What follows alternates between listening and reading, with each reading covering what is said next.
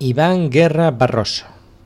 Desde el año 2009 trabaja con Revit en entornos BIM y posee más de 6 años de experiencia como modelador y BIM manager.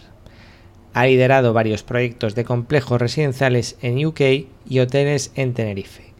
Ha realizado con éxito 8 implementaciones BIM tanto en empresas del sector público como en privado y es formador BIM. Revit, Navis, Recap, procesos, pliegos BIM, con más de 700 horas presenciales de experiencia. No está mal. En la actualidad forma parte del equipo de consultores BIM en Asidec. En esta charla tenemos a Iván Guerra con nosotros, en Aparejador Iván, y hablamos de BIM Home Tour 360, unas jornadas BIM centradas en las nuevas soluciones de Autodesk sobre trabajo colaborativo en la nube. Pues resulta que Iván será ponente en la edición de Madrid y contará casos de éxito como el de Luis Vidal Arquitectos. En concreto, en este audio podrás conocer de la mano de un experto como Iván las ventajas de usar esta herramienta, la de Autodesk en la nube, una alternativa interesante si no puedes asistir al evento, aunque bueno, es muy recomendable que asistas. También le pregunto qué demonios es el BIM, a ver si me lo aclara de una vez, no te pierdas su punto de vista, muy en la línea de la practicidad que, que aplicamos aquí en la academia. Le pregunto además cómo cree eh, que debemos tomar acción nosotros, los aparejadores. Y nos descubre nuevas salidas laborales relacionadas con el mantenimiento de edificios y los escáneres 3D láser. Todo en un tono distendido, sin prisas, así que ponte cómodo y disfruta de la visita de un crack del mundo BIM en Aparejador IVA.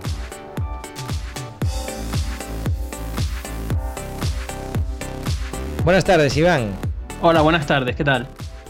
Muy bien, muy contento de hablar contigo. Sí, yo también, la verdad que, me hace ilusión estar en, tu podcast. Bueno, pues a mí me hace mucha ilusión hablar con un crack como tú. Te sigo a través de LinkedIn y el, el blog lo tienes más abandonado, pero en LinkedIn te veo ahí las publicaciones con cierto, con mucha admiración, ¿sabes? Te veo ahí siempre en la, brecha de Autodesk y un montón de inventos, a veces con aparatos, eh, gafas y bueno, un montón de, de los que ya me hablarás ahora a lo largo de esta entrevista. Mira, eh, vamos a ver, van a ser las ponencias eh, de Bing Home Tour que vais a estar en Madrid, Sevilla y Barcelona ¿Tú vas a estar en las tres ciudades? No, yo estoy en la de Madrid. Son una, el Vino Tour lo organiza mi empresa, el departamento de marketing, y yo ahora estoy en una empresa que se llama Asidec, que es una distribuidora de Autodesk, porque Autodesk, digamos, no venda por menor, solamente vende directamente al cliente en su web, pero digamos tiene un canal de distribución, entonces hay un montón de distribuidoras. La más grande de España y Portugal es Asidec que es donde estoy trabajando yo. Digamos, mi trabajo es ser, digamos, consultor BIM y, no tanto venderte el Revit o venderte el AutoCAD, sino más tema proyectos, implementaciones y tal. Pero en esta empresa, digamos, como es tan grande, tiene sedes en varias, en varias ciudades y en Barcelona pues hay compañeros míos eh, tan buenos como yo que hablarán allí y en Sevilla pues lo mismo, ¿no? En cada sitio hay ponentes distintos, además es muy interesante porque en cada ciudad van a traer eh, clientes nuestros que son casos de éxitos, pero de la zona, ¿no? Que muchas, pues en Madrid viene, ah. eh, vienen clientes de Madrid, en Sevilla clientes de Sevilla, y así la gente que va allí, pues ve casos de su zona, de su entorno, ¿no? ¿Qué perfil de, de cliente o esos casos de éxito, qué perfil de tamaño de empresa es más o menos? Pues mira, en, en, Madrid tenemos dos. En Madrid, eh, bueno, no sé si lo tenemos confirmado ya o no, pero en principio va a venir Luis Vidal, Luis Vidal es un estudio de arquitectura con sede en Madrid, pero que es internacional. Tiene oficina en, en, Chile y en Estados Unidos también. Ahora mismo están con el aeropuerto de Chile, que es un monstruo de aeropuerto. Y ellos llevan trabajando en BIM mucho tiempo. Y, es uno de nuestros mejores clientes en cuanto a, a, complejidad de proyectos. Siempre se meten en lo último que va sacando Autodesk. Y tengo una relación bastante fluida con ellos. Y el otro cliente es un cliente que no recuerdo ahora mm, cuál era, DIDSP o algo así, que este mm, lo, viene sobre todo a contar su experiencia con el tema del trabajo colaborativo en la nube. Todo el tema de Revit, BIM 360 y demás, porque ellos están trabajando también, eh, son digamos un poco más pequeños que Luis Vidal, pero están trabajando, colaboran mucho con otras oficinas y, y el tema de trabajar por internet es muy, muy necesario. Mm. Y tu ponencia, eh, creo que va un poco por ahí por los tiros, los tiros, por eso que acabas de mencionar. Sí, o sea, el BIN 360 un tour eh, no es un tour sobre BIN en general, sino sobre BIN 360, que es uno, una serie de herramientas en la nube que ahora Autodesk ha sacado y que está intentando apostar mucho por ello. Y entonces vamos a ver varios ponentes y cada uno vamos a hablar de un grupo de herramientas. A mí concretamente me toca hablar de todo el tema de colaboración en la nube con Revit y eh, gestión documental en la nube. O sea, todo el tema de tener los archivos en un sitio común para que pues los arquitectos, ingenieros puedan ir viendo en tiempo real lo que está haciendo los otros, o no en tiempo real si no me interesa, poder comparar la versión 1 del proyecto con la versión 2, gestionar cambios, todo eso. entiendo que eso es eh, un servicio extra que hay que contratar con Autodesk, ¿no? No va incluido con ningún... No, esto Autodesk, digamos, tiene su colección, que la llaman ellos, que es todo el software de escritorio, el que hay que instalar de toda la vida, Revit, AutoCAD, Navisworks, todo eso. Y ahora, bueno, ahora llevan unos años ya, pero el 9 de abril sacaron, lo, digamos, lo sacaron todo nuevo desde cero, mucho más potente. Tiene unos servicios en la nube que en el mundo de la construcción es BIM 360. ¿Vale? Que es pues una serie de módulos que hay en... Eh, eh, bueno, es como una página web en la que básicamente por compararlo rápido para que el que nos esté escuchando nos pueda entender rápido es como un Dropbox. Lo que pasa que es un Dropbox en el que la tiene varias ventajas. La primera es que a nivel de permisos es muchísimo más, más potente. Puedes invitar a gente, invitar a gente según empresa, por el rol que desempeña. Luego los permisos, hay cinco niveles de permisos, solo visor, solo editor, editor, o sea, hay un montón de cosas para controlar quién puede ver qué. Tiene un control de versiones, que plataformas como Dropbox también lo tienen, pero este pues es un poquito más avanzado. Y tiene mm, dos cosas que para mí son súper importantes comparado con Google Drive o Dropbox o todas estas, que por un lado tiene visor online, ¿vale? Porque tú en Dropbox o en Google Drive puedes abrir una foto, puedes abrir un PDF, incluso puedes abrir un Excel, pero no puedes abrir un archivo de Revit, ¿vale? O no puedes abrir un archivo de AutoCAD. Con BIM 360 puedes abrir archivos de Revit y verlos aunque no tengas Revit, ¿vale? Muchas veces tenemos clientes que tú le quieres enseñar eh, ese chalet que le has hecho a tu cliente en Revit, pero ¿cómo se lo enseñas? ¿Qué, qué le mandas para que él lo pueda ver fácil? Pues lo subes a esa nube eh, y le mandas un enlace a tu cliente y tu cliente puede ver su casa en 3D. ¿Vale? Con, unos botones de, navegación mucho más sencillos de lo que puede ser eh, decirle que se instale un Revit de prueba o cualquier cosa de estas, ¿no? Y lo otro importante que tiene BIM 360 es el comparador, que esto es una de las cosas que cuando vamos a enseñarle a un cliente el BIM 360 dice, ¿sabes? Pues solo por eso nos lo compran, ¿no? Que es, tú tienes, por ejemplo, un archivo de Revit eh, versión 7 y eh, alguien, el arquitecto, el ingeniero, ha subido la versión 8 y tú como persona que estás ahí controlando eso, ya puede ser el project manager, el cliente o el jefe de arquitectura que ha subcontratado a los ingenieros, dice, oye, ¿qué me han cambiado? Pues tienes un comparador que te compara las dos versiones, te pone por colores lo nuevo, lo, eliminado, lo modificado, incluso detecta cualquier tipo de modificación. Por ejemplo, imagínate, eh, hombre, que te muevan un sanitario dos metros a la izquierda, pues es un cambio que lo ves pero que alguien se meta en las propiedades y le haya cambiado el precio al sanitario no es tan fácil de ver. Entonces, incluso ese tipo de cambios te los detecta y te dice, pues mira, aquí ha cambiado esto, esto y esto. Tanto a nivel geométrico como a nivel de información. Y esa es una de las cosas más potentes y que a día de hoy eh, no hay otra cosa parecida en, en, ningún lado. Y, eh, pero vamos a ver, tú tienes eh, eso es en la nube, ¿no? Lo que eso es todo, eso es todo lo, Sí, lo único que necesitas es un ordenador con internet. No tienes que instalar nada ni nada. Bien, y mm. cuando están trabajando con los archivos, el archivo se descarga en local. Sí, eso es, por ejemplo, si estás trabajando con Revit, eh, Revit se conecta directamente a la nube, descarga una copia. Lo que pasa es que esa copia está, digamos, conectada con la, con la copia que está en la nube. Entonces, cada vez que tú guardas, que no es exactamente así, pero bueno, imaginemos que es cada vez que tú guardas, eh, en la nube ya está lo último y entonces otras personas que no tienen por qué estar en tu oficina, no tienen por qué estar en la misma red local, ya tendrían eh, esos cambios en, en, su, en su ordenador también. Oye, ¿y de precios nos puedes hablar? Eh, ¿Precios aproximados de sí, lo que quieras? Mira, este el, tema, el, problema de estos servicios es que la gente no está acostumbrada a, pagar en general, ¿no? Hay mucha piratería, pero ya cuando pagas por el reviso, oye, encima tengo que pagar por esto, pues, pues sí, porque es súper útil y en el fondo tú dices, bueno, ¿y ahora qué va a decir Iván que trabaja en Aside, que se dedican a, a vender esto, ¿no? Pero yo siempre tengo la la política o la forma de ser, cuando voy a los clientes digo, mira, yo no soy comercial, yo soy técnico. A mí me da igual si lo compras o no, porque yo de lo que vivo es de dar formaciones, de hacer implementaciones, de hacer proyectos. Entonces, si lo quieres comprar, lo compras y si no, no. Pero yo, como técnico, digamos, imparcial, te digo que es súper útil y que si haces el si haces el cálculo te sale a cuenta, ¿no? Por ejemplo, el BIN 360, el, como son por módulos, ¿vale? Autodesk lo ha sacado por módulos más que nada porque si no los necesitas todos, no vas a pagar por todos, no, mm. Exacto. Entonces, el módulo más básico, que es el simplemente gestión documental, es decir, un Dropbox con permisos avanzados, con visor de, de archivos de diseño y con el tema de, del comparador de versiones, son 350 euros al año por usuario. ¿Vale? Que mm, alguien dirá, bueno, Dropbox me cuesta 100 euros al año por usuario. Sí, pero este tiene mm, muchas cosas que, que Dropbox no puede hacer, ¿no?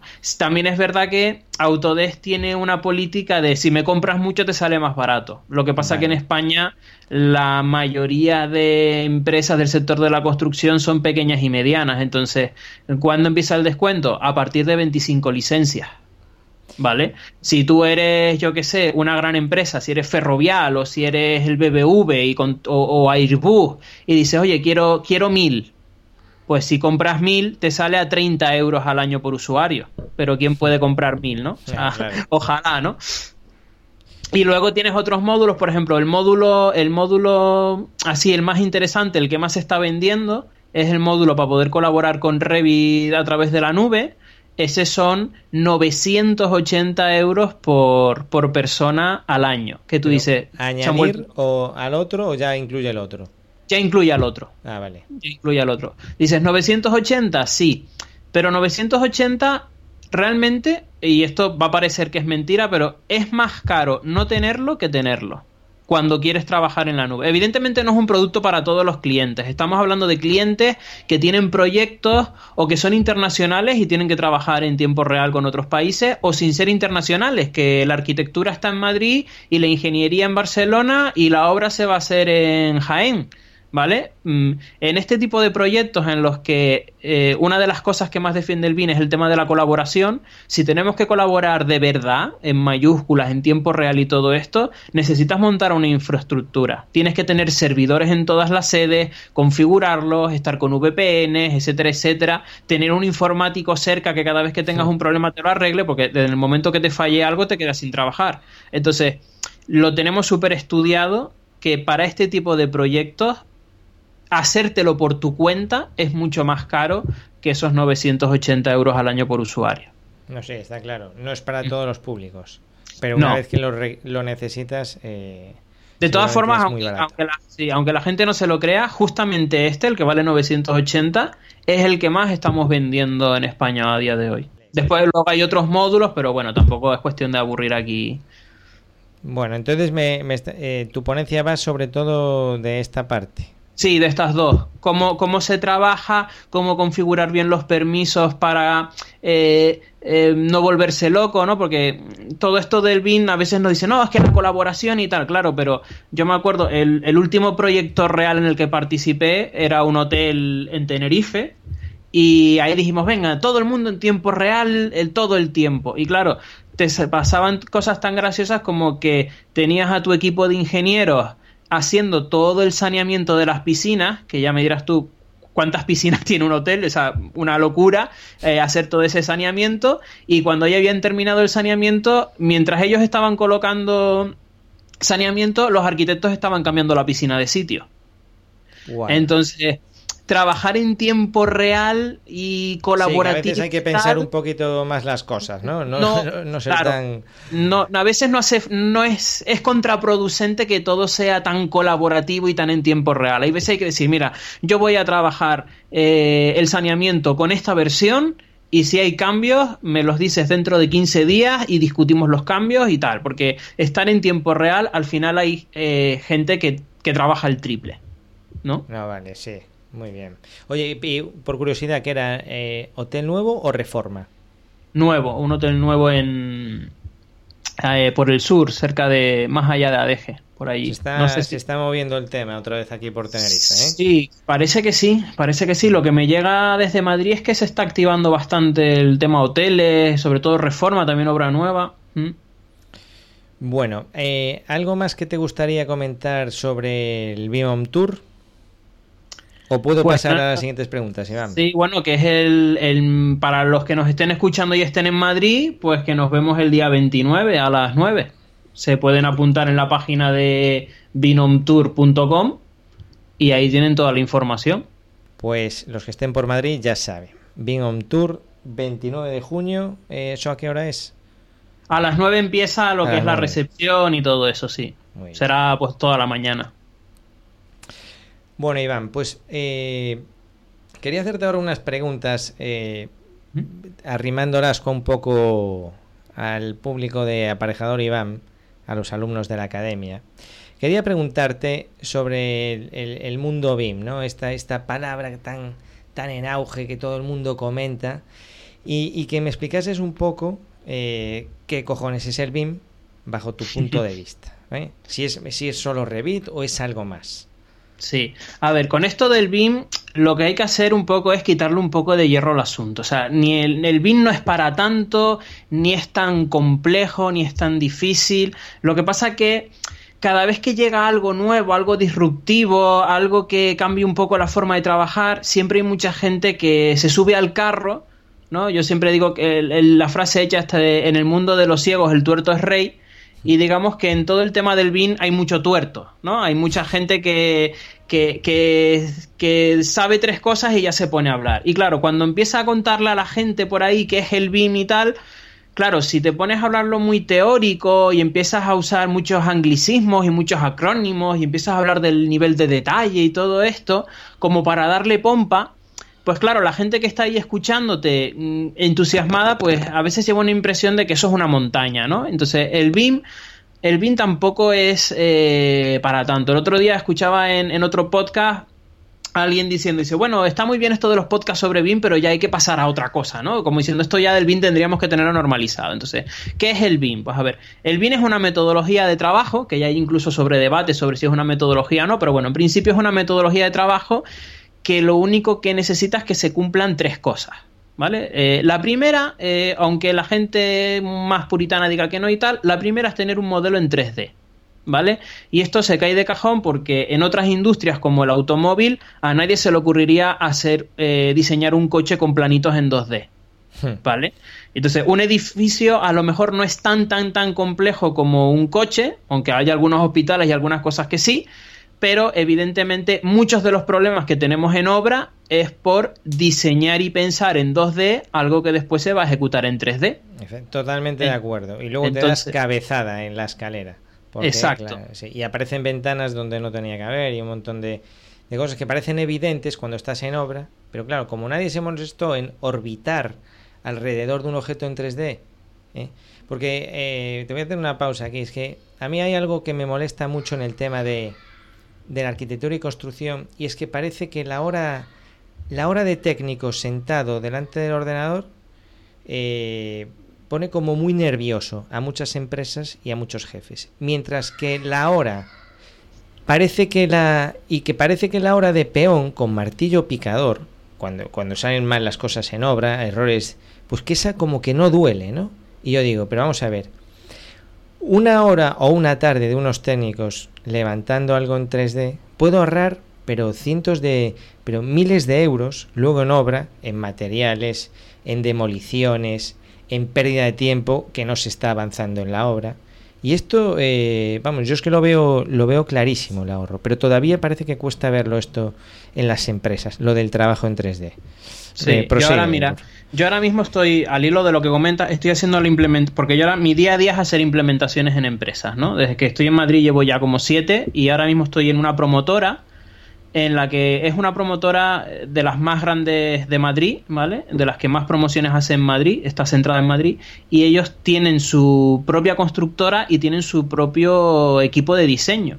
Entonces está muy bien porque en una misma empresa tengo todos los perfiles. Y es súper curioso ver como una y otra vez vemos como eh, en el estudio están todo el rato con eso lo solucionan en obra, eso lo solucionan en obra. Pero, y yo les digo una y otra vez, pero a ver, que eh, vas a tardar 10 minutos en decidir esto y eh, en obra les va a, vamos a resolver la vida. Y, a veces los jefes de obra dicen contra es que porque claro allí los tengo a todos sentados y el jefe de obra dice claro si ellos decidieran esto a mí me ahorro un montón lo último que estábamos haciendo era una rampa una rampa para llegar al sótano entonces, todavía estamos, como, como dice el jefe de obra, estás ahí con un lienzo en blanco que puedes hacer el edificio como te dé la gana, hazlo de tal forma que la rampa sea fácil de ejecutar y lo único que teníamos que hacer era coger, son, digamos, son viviendas y son cuatro, cuatro edificios. Pues eh, solo teníamos que coger dos edificios, la rampa no había forma de resolverla y, era súper compleja y tal. Digo, oye, ¿por qué no movemos los dos edificios? Es verdad que es un proyecto que, que podemos hacerlo porque es una parcela grande, en una zona no consolidada y tal. Movemos los dos edificios un metro veinte al sur y ya hacemos una rampa mucho más fácil y tal y cual. Y es algo que no nos cuesta nada, movemos los dos edificios para abajo, hacemos una rampa que, vemos perfectamente, además con Revit vemos perfectamente, vamos comprobando en tiempo real si llega, si no llega, las pendientes, si cumple, si no cumple, y, no, y ¿qué nos costó? ¿20 minutos de comernos la cabeza con la rampa? Es que, a, es que a eso voy yo. Y al final, como que si es una tarde, es que una rampa la van a tener que sufrir después los, eh, los propietarios. Vamos a suponer que incluso que funcionase, pero que queda como justa.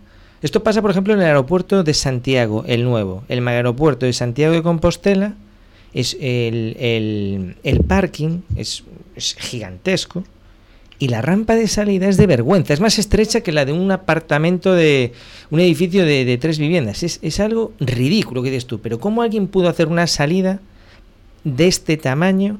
Parece de centro comercial angosto a semejante aparcamiento tú, ahí va a vivir gente que todos los días va a tener que meter un coche, va a tener que maniobrar, va a tener que ir para adelante y para atrás para no rozarse con el pilar por no haber perdido unos minutos diseñando en 3D. Que es que, es que está claro. Exacto. Pues bueno, un poco eso. Primera cosa importante del BIM, tener un 3D. De hecho, el BIM, eh, la base del BIM es tener un modelo en 3D eh, al que después le haces un montón de cosas y le sacas un montón de, de provecho, ¿vale? Lo única puntualización aquí con el tema del modelo 3D es que no es un modelo 3D que podamos hacer con SketchUp o un modelo 3D de los que se hacen con el 3D Studio más para sacar infografías. Tiene que ser un modelo 3D constructivamente eh, realista, ¿vale? Es decir, Mm, los muros tienen que estar hechos con todas sus capitas, eh, hay que dibujar los forjados, esto llega hasta aquí, comprobar las cabezas de las escaleras, o sea, un modelo 3D, pero pensando en cómo se construye, ¿vale? Esa sería la primera cosa para poder trabajar en BIM. La segunda cosa que dice el BIM digamos, más académico de cómo tiene que ser el BIM es el tema de la colaboración. Otro de los grandes problemas que tenemos en el sector de la construcción es que, a diferencia de otros sectores, en los que, por ejemplo, por ver, por ejemplo, con el, con el ejemplo del coche. Para hacer un coche, a lo mejor intervienen dos, tres empresas muy grandes. Y entre esas dos, tres empresas, una da el motor, otro el chasis, otra la distribución, y ya tienes eh, el, coche. Pero un edificio tiene la peculiaridad de que son muchas empresas y muy pequeñas. ¿Vale? Entonces, aquí, si tienes muchas empresas y además son muy pequeñas, eh, la colaboración siempre es un reto la colaboración, la comunicación, el que todo el mundo esté enterado de cómo hay que hacer esto, si ha habido un cambio o no. Y entonces, en un flujo de trabajo normal, empiezas con los WeTransfer, la versión 1, la versión 2, hmm. la versión 2 terminado, revisado, y eso es un guirigay, y al final todo eso, que es trabajar mal y cutre, donde se notas en la obra. ¿Vale? Entonces el BIM también pone el foco en ese punto. O sea, tengo un modelo 3D, pero no un modelo 3D cada uno en su casa, sino, oye, mientras yo estoy haciendo la arquitectura, eh, voy a poner de acuerdo a, los ingenieros de instalaciones y a los ingenieros de estructura para que esa viga de canto que están poniendo en el sótano, ya eh, los de ingenieros de instalaciones no me estén poniendo un conducto ahí, o sea, que haya una colaboración. Y eso, una de las cosas para que haya colaboración es el famoso eh, CDE, ¿no? que no es lo de Celestina Digital de la edificación, sino eh, las siglas del inglés de Common Data Environment, que así suena muy rimbombante, pero puede ser básicamente una carpeta de Dropbox compartida, o puede ser un BIM 360, o puede ser cualquier cosa en la que yo tenga los archivos ordenados con un control de versiones y en la que todo el mundo pueda acceder a la información para que mientras alguien está poniendo una viga de canto, otro se dé cuenta de que por ahí no puede poner el conducto. Porque al final cada uno hace su proyecto, cobra y ahora ya, pues mira, si el conducto estaba ahí, pues ya veremos lo que hacemos, ¿no? Y eso es una, eh, la segunda cosa donde, digamos, el, el BIM mm, intenta atacar un poco y la tercera cosa. Ahí es donde el BIM, BIM 360 eh, encaja como un guante, vamos. Claro, es, una de las cosas que Autodesk no tenía y ha dicho aquí me tengo que meter porque si no, no estoy ofreciendo. ¿no? Tienen Revit para la parte del modelo y ahora tienen el BIM 360 para la parte de ayudar a la colaboración, ¿no? Que siempre, pues, oye, que la colaboración no solamente eso, colaboración también es eh, usar cosas como Slack, que me consta que en tu academia pues ah, usan Slack eh, es usar cosas como el Trello, es usar, o el Trello, es cosas, o sea, cosas de este, de este estilo, ¿no? O sea, Hombre, todo, Slack. Todo lo que fomente la colaboración y la comunicación siempre va a ser mejor, ¿no? Slack, eh, vamos, a mí lo que me enganchó de Slack eh, cuando empecé a oír hablar de esto es que decía que ese era la herramienta que usaron los que enviaron robots a Marte. pues fue cuando cogió así como un poco más de interés, ¿no? Mm. Y, cuál sería entonces la, la, tercera, y última para acabar con esto sería el tema de no solamente colaborar con el que estás trabajando en tiempo real, sino también pensar en el que viene después. ¿Vale? La tercera cosa del BIM es yo no hago el proyecto para que me lo visen, lo entrego y ya está, sino que yo tengo que hacer el proyecto pensando en las necesidades del que lo va a construir. Y el que construye el proyecto tiene que pensar en las necesidades del usuario. ¿Vale? Entonces, eh, no hago desde. No es que desde el minuto uno esté pensando en el mantenimiento, pero la idea del BIM es que si tú me haces un modelo 3D muy bonito, pero que solamente sirve para sacar unos planos, pues no me vale. Yo siempre digo que un modelo tiene que servir como mínimo para tres cosas: para que se vea bien en los planos, para que se pueda medir y para que. Eh, se pueda eh, usar en obra para esas dudas del momento de la caseta de la obra de oye, hazme una sección por aquí vamos a ver eso. Claro, y en el futuro, eh, cuando venga una empresa de mantenimiento, sepa también eh, lo que hay detrás, detrás de las paredes. Saber lo que se va a encontrar. Claro, se vuelve muy importante el tema de las builds. Si yo tengo un modelo de Revit y me lo llevo a la obra, pero después en la obra no hay nadie moviendo ese conducto 20 mm, centímetros a la izquierda porque es como se ha ejecutado finalmente, o cambiando no sé qué cosa en la cimentación porque el terreno era peor de lo que era y al final en vez de micropilote se ha usado otra cosa, eh, eso debería quedarse reflejado en el ASBIL. Porque en el fondo todo el tema del BIM, eh, bueno, ya, estas son las tres cosas que hay que hacer, ¿no? O sea, un modelo 3D, eh, fomentar la colaboración y pensar en las necesidades del siguiente. Caso típico, pues una cosa que estoy viviendo ahora, el tema de los replanteos de escaleras. A mí no me sirve de nada eh, hacer una escalera en Revit que quede muy bien en el proyecto si lo primero que tiene que hacer el jefe de obra es pegarse dos tardes replanteando la escalera. ¿Vale? O sea, la escalera que hace el arquitecto tiene que ser la misma que necesita el jefe de obra en la obra. Eso es, digamos, pensar en el siguiente. O como eh, si van a eventos y tal, la gente le llama el ciclo de vida del edificio y te pone ahí un montón de flechitas con todos los stakeholders y, empiezan a usar anglicismos todo el rato. Pero al final la idea es muy sencilla. Trabajar no pensando solo en ti, sino pensando en que eso lo va a usar alguien después de ti. Oye, has mencionado una palabra que se me ha escapado. ¿eh? Dices, cuando hay un cambio en obra, mueves esa tubería, que quede reflejado en dónde, ¿eh? En, el modelo, no sé. No, Asbit o qué has dicho. Ah, Asbuilt. Asbuilt, ah, como construido, dices. Ah, vale. Sí, es, los típicos planos que en teoría la constructora se compromete a entregarle al propietario cuando acaba la obra.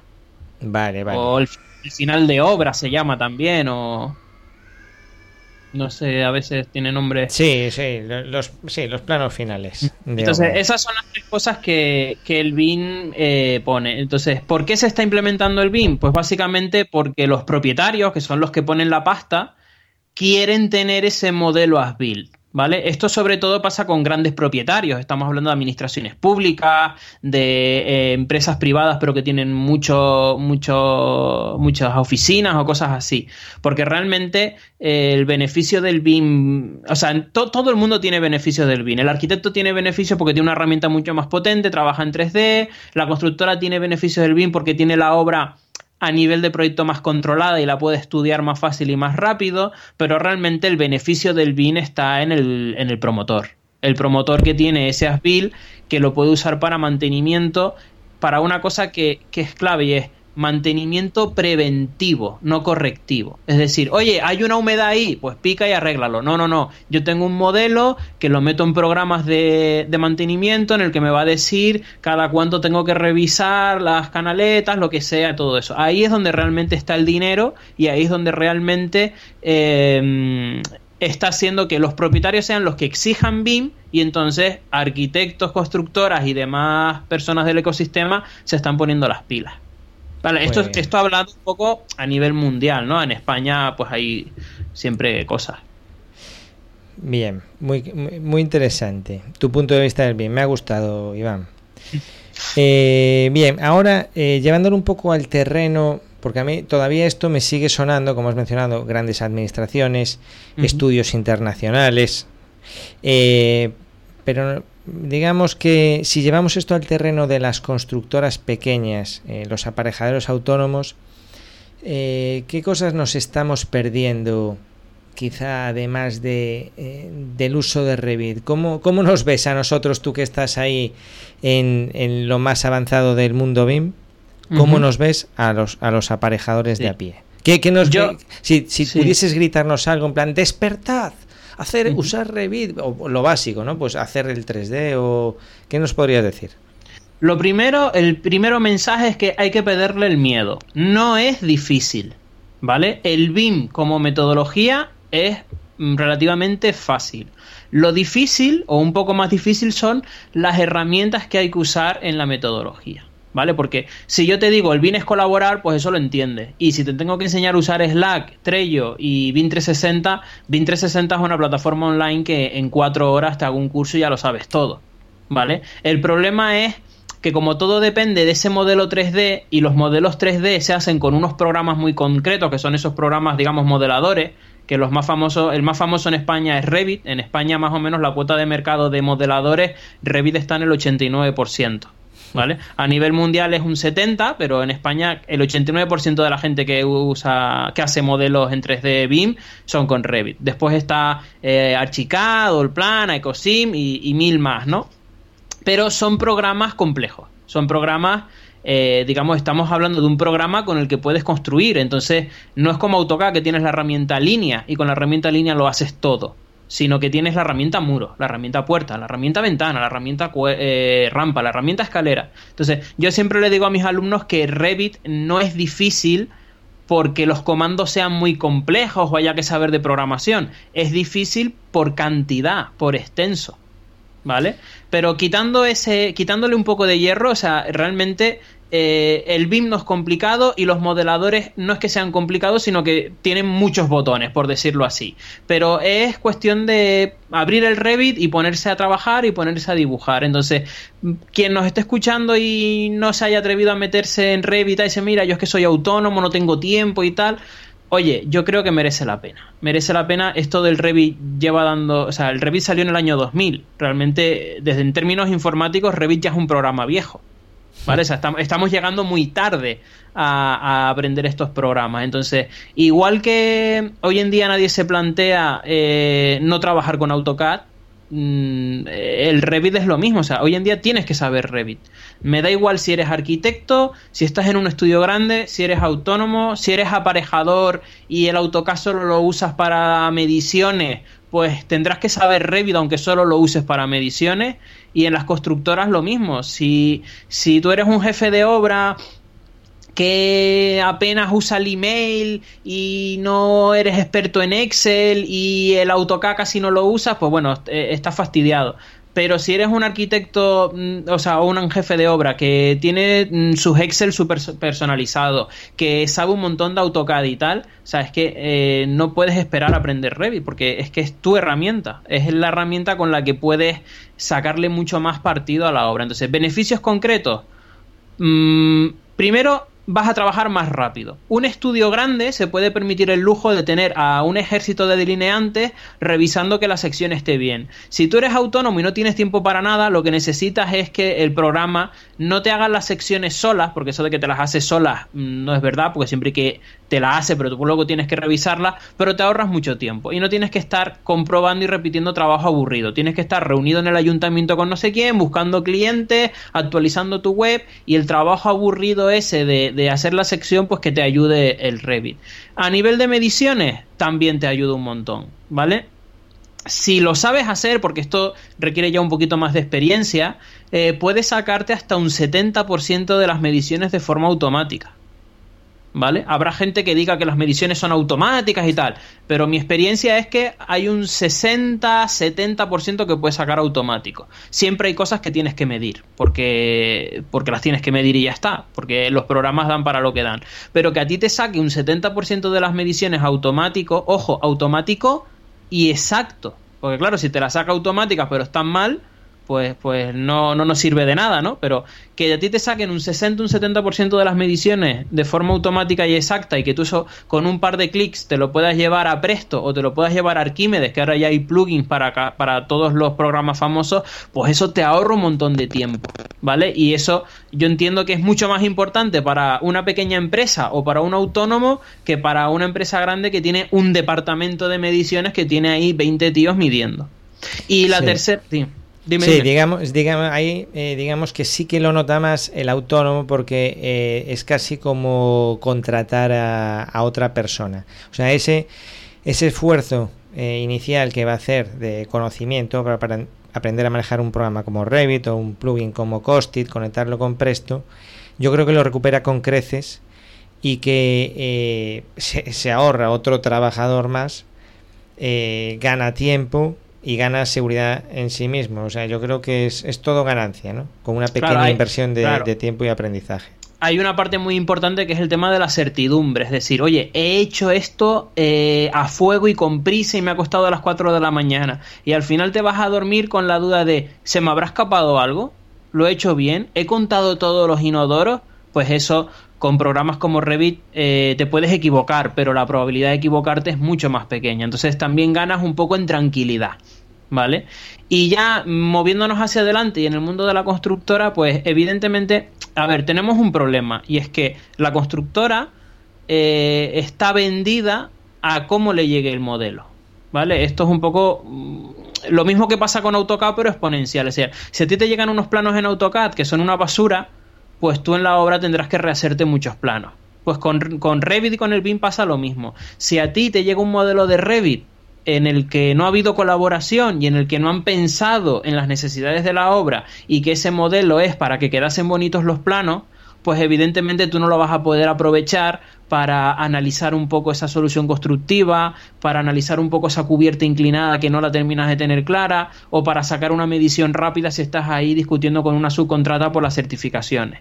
En cambio, si a ti te llega un modelo que está bien hecho, de nuevo vas a poder aprovechar eh, a nivel gráfico. O sea, eh, meterte en la caseta de la obra y explicarle a alguien que a lo mejor no es el mayor experto del mundo en software y en planos y tal, pero explicarle a alguien en 3D lo que tiene que ejecutar o por dónde tiene que llevar esa tubería o por qué hay un problema con esa arqueta, ¿no? En las reuniones de obra con la dirección facultativa y tal, y ver los problemas en 3D. O sea, solo por el tema reuniones eh, ahorras un montón de tiempo porque las reuniones vas al grano, todo el mundo lo ve, todo el mundo lo entiende y la discusión no es si está bien o está mal porque cada uno está interpretando el plano diferente. La discusión es cómo solucionarlo porque el problema se ve en 3D y el 3D es muy honesto.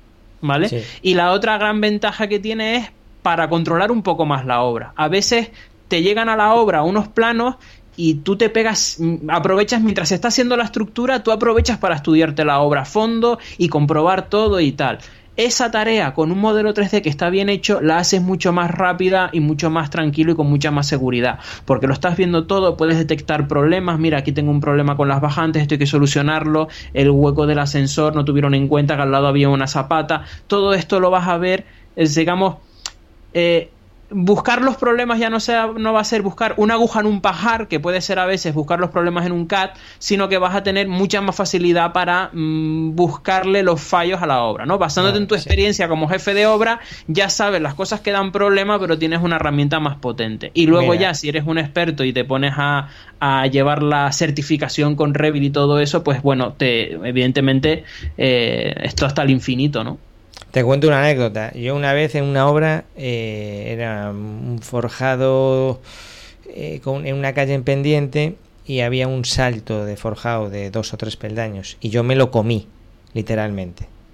Y bueno, me lo comí yo, se lo comí el encargado, nos lo comimos todos, yo era jefe de obra y, realmente es porque al final todo eh, era porque en el plano, en planta de estructura, pues ahí se veía un símbolo de más 45 centímetros, ¿no? Es algo que te, o te estás fijando mucho, pero a veces un jefe de obra tiene un montón, 100.000 tareas y estás discutiendo con el personal y la subcontrata. Y que justo en el plano de estructuras casi no hay numeritos por eh, ningún eh, lado. Efectivamente. Entonces, eh, a mí también me gusta otra, otra virtud que tiene el tema del 3D, es a la hora de, de planificar y detectar errores, como tú dices, es decir, si tú, por ejemplo, cuando vas, eh, esto canta muchísimo en las obras donde hay saltos de nivel y cosas raras, ¿no? Eh, una vez que tú lo tienes eso en 3D, esa cimentación, esos muros, ese forjado, donde hay una viga de cuelgue, donde, donde hay un salto de nivel, eh, donde hay unas juntas de dilatación, verlo en 3D es que no hay color, porque un 3D, tú le das un 3D a cualquier oficial en la obra y lo entiende, porque él lo ve, es, es, natural. Mientras que unos planos en 2D no los entiende todo el mundo. De hecho, yo tengo un curso en mi academia que es curso de interpretación de planos para que la gente pueda entender los planos, que es bastante triste, ¿no? Cuando llega una obra, un encofrador y tal, que no, mm. es, no, es, no, es, algo, digamos, intuitivo. Mientras que un 3D no, no hay que hacer ningún proceso mm. mental porque lo que está es representando más o menos la realidad de una forma simplificada. Y esto ayuda mucho en el momento que tú le, puedes enseñar al personal de obra, mira, esto es lo que hay que ejecutar. Ellos mismos ven ese, ese 3D y te dicen, anda, ¿y, cómo vamos a, colocar aquí el andamio? O, ostras, pero, pero esto no lo puedo hacer yo, entonces hay que hormigonarlo desde arriba. O esto. La propia gente se vuelve más colaborativa porque es cuando puede conectar toda esa experiencia de años en obra, lo puede conectar porque entiende lo que va a hacer. Y yo creo que un problema grande que tienen las obras es que los planos son un poco como un material que solo entendemos los técnicos y a veces ni siquiera los entendemos bien o se nos, escapan y el resto de personal de obra está supeditado a las instrucciones que les demos. Mientras que si somos todos los que estamos en obra los que entendemos y estamos viendo como el que ve todo el día un, 3D ahí en la entrada de la, de la, caseta y lo está viendo y lo ve y lo ve y lo ve, dice, eh, le surgen dudas y se vuelve más colaborativo. Es eh, mi punto de vista. Exacto. Yo aquí solo quería comentar que ahora nos están escuchando y dirán, bueno, sí, todo perfecto, pero a mí me parece muy difícil o yo no me veo capaz de ponerme a hacer 3D con Revit. Es simplemente una anécdota. uno de los primeros cursos que di cuando vine aquí a Madrid eh, estaba el jefe de obra de, del Wanda, el nuevo estadio de la Peineta, lo llaman, el del Atlético de Madrid, y ahí todavía estaba en ejecución. Y él, eh, hombre, sí, es una empresa grande y todo lo que tú quieras, pero al final él en la obra eh, se veía solo, o sea, no tenía 20 técnicos detrás ayudándolo. Y él, bueno, ese proyecto no estaba en bien, estaba en AutoCAD, pero a él le preocupaba mucho la cubierta, porque es una cubierta que se las trae. Y él, de forma autodidacta, se hizo un par de cursos de Revit, vino a mi curso también y eh, empezó haciéndose la cubierta simplemente por verla en 3D y poder explicársela a sus jefes de producción y ver los problemas que pudiese haber y ya eh, empezó por ahí, le gustó la experiencia, vio qué tal y al final se hizo el, el, estadio entero. ¿Vale? Pues mira. Y... pero fíjate, has, dicho algo importante. Empezó, empezó con un elemento que le preocupaba Exacto. Eh, yo también aquí le digo a la gente que esté empezando, eh, eh, una cosa que recomiendo es, mira, utiliza la técnica de los escenarios del oeste. Es decir, modela solo aquello que te preocupe más ahora. Porque si le dices, mira, pues tienes que modelar todo este edificio de 60 viviendas en 3D, pues a lo mejor si es tu primera toma de contacto, pues puede que te agobie, incluso una vivienda unifamiliar entera. Pero tienes que hormigonar una escalera eh, eh, de caracol y no, acabas de visualizarla, o esa cubierta, escalera y esa cubierta rara eh, en bóveda y te va a costar replantearla en obra, empieza por modelar eso, olvídate del resto del edificio. Y, es, cuando le vas a ver una utilidad al 3D, porque te está ayudando a entender lo que tienes que hacer. un inciso.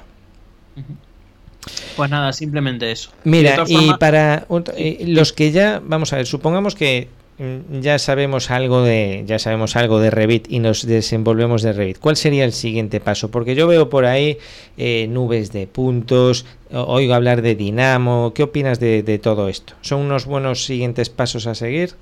A ver, sí, ahora mismo, eh, evidentemente, el mercado ya da por hecho que tú tienes que saber Revit.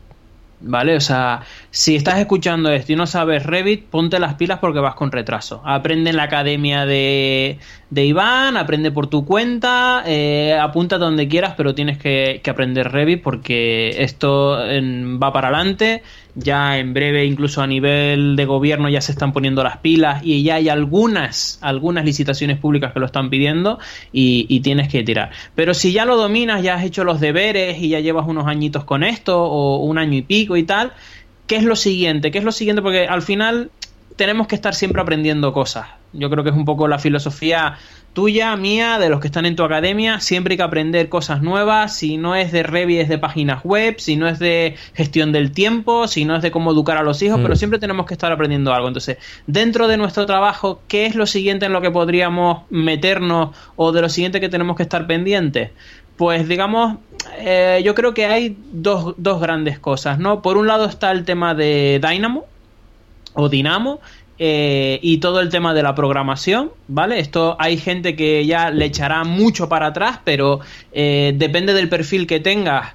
El tema de la programación, ya sea con Dynamo, con macros o con lo que sea, es algo que, que cada vez se está demandando más y hace falta más. No solamente en las grandes empresas que también, sino luego de nuevo vuelvo al tema de los autónomos. Al final todo el tema de Dynamo, Dynamo para el que no lo sepa lo que es, es como hacerte macros en Excel pero de una forma un poco más visual para el que no sepa de tanto escribir código, ¿no? Hay unas cajitas que ya tienen código dentro y tú las conectas y haces cosas, ¿vale? Eso siempre se ve en internet como, ah, mira, he hecho esta torre de Dubai girada a 90 grados y tal, pero sobre todo yo lo uso para automatizar cosas. Por ejemplo, oye, que he tenido ahí un delineante que me ha puesto todos los planos en minúscula, pues que se cambien todos los planos a mayúscula. Oye, que hay que renombrar todos los niveles porque nos hemos cargado uno y ahora el nivel 2 tiene que llamarse 3, pues que me los renombre todos que las habitaciones eh, las he puesto todas con nombre salón y tenía que ser salón comedor, pues que me cambie los nombres. Oye, quiero que me cuentes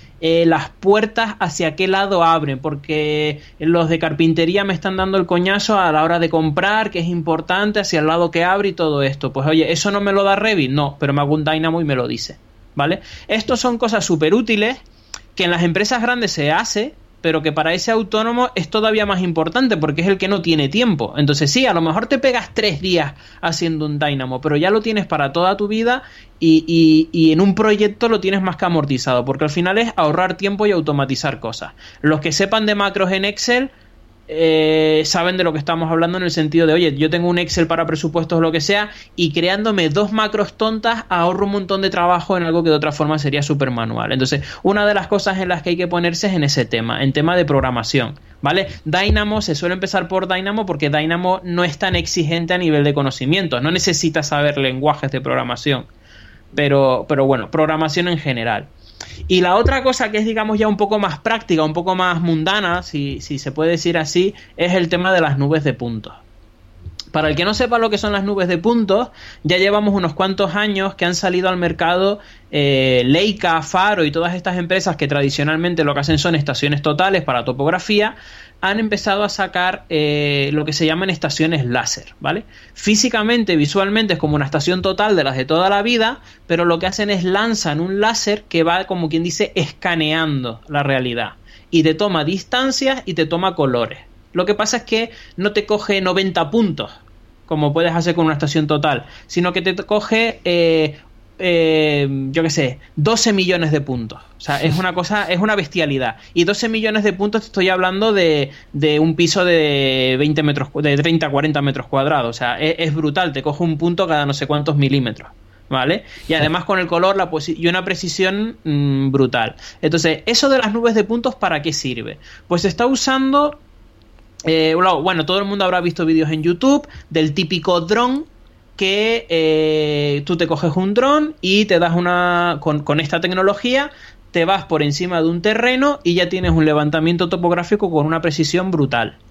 Sirve eh, para escanear, sobre todo en un tema que después de la crisis se puso muy de moda, que es todo el tema de la reforma y la rehabilitación. Es decir, todo el tema de tomar datos eso que hacemos con cinta métrica y con el metrito láser y con la libreta tomando apuntes y que cuando llegamos al estudio al final tenemos que ir cuatro veces más porque justo de esa esquina nos sacamos una foto o esta medida no nos cuadra en el AutoCAD, todo eso que de nuevo para un autónomo es un tiempo que vale oro, Tú te vas con tu escáner láser, escaneas todo y te vas tranquilísimo a tu oficina. ¿Por qué? Porque sabes que lo tienes todo. Lo tienes todo milimétrico. evidentemente no tienes lo que hay más allá del, del, falso techo, porque estas cosas lo que no es, no tienen visión de rayos X. O sea, escaneas lo que ves pero ya eso es bastante. Entonces, todo el tema de las nubes de puntos mm, se está poniendo muy de moda. En mi empresa nos lo están contratando casi todos los meses nos llega un pedido Estamos escaneando eh, sobre todo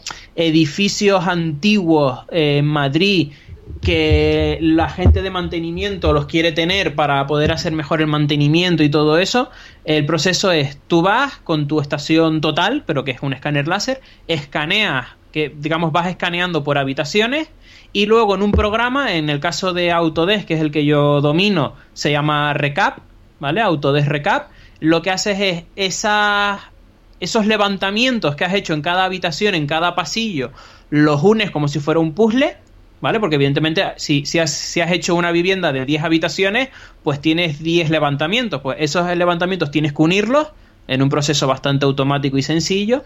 Y luego eh, esa nube de puntos, pues puedes eh, limpiarla y borrarlo. Oye, este árbol no me interesa. Oye, eh, tengo una vivienda, pero los muebles los quiero borrar, ¿no? Entonces tiene esa parte de limpiar un poco la nube. Y luego al final, ¿qué haces con esa nube? Bueno, con esa nube puedes hacer muchas cosas. Pero una de las más típicas que estamos haciéndola es llevárnosla a Revit para poder calcar porque no es que le dejes un botón y aquello se convierta en un archivo de Revit, tienes que calcar, pero puedes calcar el edificio. ¿Vale? Es decir, es la versión moderna de tener una libreta llena de apuntes, 70 mm, fotos y no sé cuántas medidas, con una precisión mucho más brutal y mucho más rápida. Nosotros, por ejemplo, para que se hagan una idea, eh, un edificio de 12.000 metros cuadrados 12.000 metros cuadrados y antiguo, ¿vale? Es un edificio bastante emblemático de Madrid.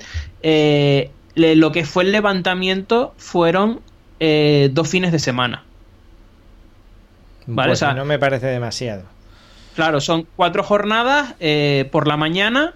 evidentemente tenía un montón de habitaciones, pero claro, estamos hablando de, de, de tenerlo todo todas las medidas, todos los colores, todos los grosores de muro, absolutamente todo, en, eh, en eso, en cuatro mañanas. ¿vale? y eso, o sea, escanear una habitación o una sesión, ¿cuánto tiempo le lleva a la máquina? Bueno, las máquinas más antiguas, porque esto está en constante evolución, suelen ser, eh, depende también de la precisión que quieras, porque puedes darle más o menos precisión. Por ejemplo, para temas de restauración, le pones la precisión máxima, porque a lo mejor tienes una pared antigua que tiene un óleo ahí de lo que sea. Pero si es una reforma de, oye, todo esto es para tirarlo, le pones calidad mínima y ya está. ¿No? Normalmente las más antiguas suelen tardar a lo mejor 10 minutos por habitación, pero ahora, por ejemplo, hace unos 6 meses Leica sacó uno que además es bastante pequeñito, cabe en una mochila de portátil, que es muy útil para autónomos y tal, y ese tarda... Mm, con calidad máxima 2 minutos por habitación y con calidad mínima 30 segundos por habitación. ¿Vale? Después hay, ese, por ejemplo, justo tiene un módulo que tiene cámara térmica, con lo cual ya nos metemos en todo el mundo de detectar humedades, fugas. Oye, tengo aquí una humedad, ¿por dónde está? Pues tú te vas con tu escáner, escaneas, porque escaneas el edificio, pero puedes escanearlo térmicamente y dices, oye, mira, es que esta pared está súper fría, seguro que ahí está el agua. O sea, tiene un montón de aplicaciones, conecta con el BIM, porque se está usando muchísimo para modelar lo que se llama el estado actual, ¿no? Antes de intervenir y está habiendo mucho trabajo porque en el mundo de mantenimiento pues, pues quieren tener eso, ¿no? Oye, ¿y hay alguna serie de complementos eh, que faciliten ese calcado que decías antes o es eh, a pelo? Sí, normalmente todas las casas comerciales, evidentemente cuando tú te gastas 12.000 euros o 20.000 euros en un aparatito de estos, eh, te viene con plugins para, para Revit. Leica tiene el suyo, Faro tiene el suyo, a mí personalmente me gusta un poco más el de Faro, ¿vale? Lo, he usado porque, por ejemplo, tiene una cosa que tú, por ejemplo, escanear un muro, eh, en realidad el muro no lo escaneas, lo que escaneas es una cara en una habitación y otra cara en la otra habitación. Entonces al final en Revit lo que tienes es un montón de puntos que te delimitan una cara por un lado y otra cara por el otro. Entonces si lo haces a pelo tendrías que medir cuánto mide eh, ese grosor, porque entiendes que lo que hay entre una cara y la otra es un muro, evidentemente. Mides el grosor, te creas ese muro en Revit y luego lo tienes que dibujar intentando que ese muro que estás dibujando quede entre medias. Hay plugins que, por ejemplo, simplemente haces clic entre medias de esos dos grupos de líneas él detecta el grosor medio, te crea el tipo de muro y encima te lo coloca. Hombre, pues eh, será de agradecer, ¿eh? Entonces, yo me, me, estaba imaginando ahora el proceso, que sí, mm. la, nube de puntos y tal, y bueno, tiene que llevar tiempo el, modelado. De hecho, vamos a ver, eh, dices dos fines de semana, para el escaneo, pero para el modelado, ¿lo habéis terminado ya? Sí, para el modelado, ese caso en concreto fuimos, eh, pues creo que fueron casi 200 horas. ¿Vale? ¿Trabajabais en la nube? En Revit, sí, sí. éramos tres personas, una en Galicia, una en Madrid y una en Sevilla. Y cada chiste, uno... ¿no? Parecía. Sí, sí, exacto. Con todas estas tecnologías en la nube que estamos hablando de BIM 360, cada uno se hizo eh, un edificio y un par de plantas y tal, y en total pues tardamos esos 180 horas o 200 horas fue. También es verdad que ya estábamos dejando el modelo preparado para dárselo al cliente y el cliente lo iba a usar para mantenimiento. ¿vale? Que a lo mejor si es para una reforma, a lo mejor lo haces un poco más rápido porque sabes que la mitad de lo que estás dibujando son cosas que vas, a, que vas a demoler. Pero bueno, también está bien tener los metros cúbicos de, demolición, ¿no? De... Sí, también. Mm. Eh, mira, Iván, eh, que eh, bueno, me está resultando muy interesante la entrevista. Ya no sé ni cuánto tiempo llevamos. Y no pues quiero abusar de tu. 50 y largos. Guau. Mira, eh, te quería preguntar a título personal, oye, ¿tú, ¿tú tienes academia online? Porque mm, yo te veo ahí, ¿eh? Ya, yo a mí, a mí me das mucha envidia, tengo que decirlo, porque bueno, los que me sigan y tal saben que de vez en cuando, muy de vez en cuando subo algún vídeo a YouTube, que tengo mi blog, que, me, me, gusta, me gusta este mundillo de, a ver, yo disfruto explicando. Y el tema de la academia online, pues yo he visto la tuya y digo, yo algún día tengo que hacer algo parecido. Sí, yo te veo ahí. ¿Y por qué no la tienes todavía? De momento estás bien en tu trabajo, estás contento. A ver, yo me he venido a Madrid. Primero yo he estado como autónomo unos cuantos años, pero en Madrid al final pues me ficharon en ASIDEC. Es un buen trabajo, gano bien y el tema es que trabajo pues eso, las 40 horas semanales de rigor. Y ya con eso, con la vida personal y tal, montar una academia, bueno, tú ahora estás dedicado a tiempo completo a tu academia prácticamente. Hay que subir contenido. La, mitad de tiempo a la academia y la mitad de tiempo a la familia. Exacto. Entonces, claro. Que tengo dos niños pequeños y bueno, es, es, es casi mi, mi trabajo principal. Pues Pero sí, yo, oye. Si en eh, algún momento me canso, como quien dice, de, de, donde estoy ahora, que estoy muy bien y muy contento, eh, una de las cosas que yo siempre me planteo es montar mi propia academia enfocada al tema de, de BIM. Vale, yo eh, te veo ahí seguro y vamos, será una muy buena academia porque si todo este conocimiento que nos estás dando ahora en, tan poco tiempo y ese entusiasmo, pues estoy seguro, y viendo tus vídeos, porque no hay más que ir a tu, a tu web, BinLevel, ¿verdad? Binlevel.com, sí. Binlevel.com y ver unos cuantos vídeos y te das cuenta enseguida de que estás escuchando a un profesional de este mundo. Entonces estoy seguro de que te va a ir muy bien un consejo, pues oye, vete haciéndolo poco a poco, ¿sabes? Tiene mm, intenta ir compatibilizándolo con tu trabajo actual, poco a poco, pues que si la web, que si, bueno, por procesos, por fases, para que no se te atragante y porque bueno, seguro seguro que te va a ir muy bien con la academia. Sí, la cuestión es empezar, yo lo sé, pero bueno, el día a día te va comiendo y es uno de mis proyectos esos que siempre tienes en la mente y algún día saldrá, seguro que sí.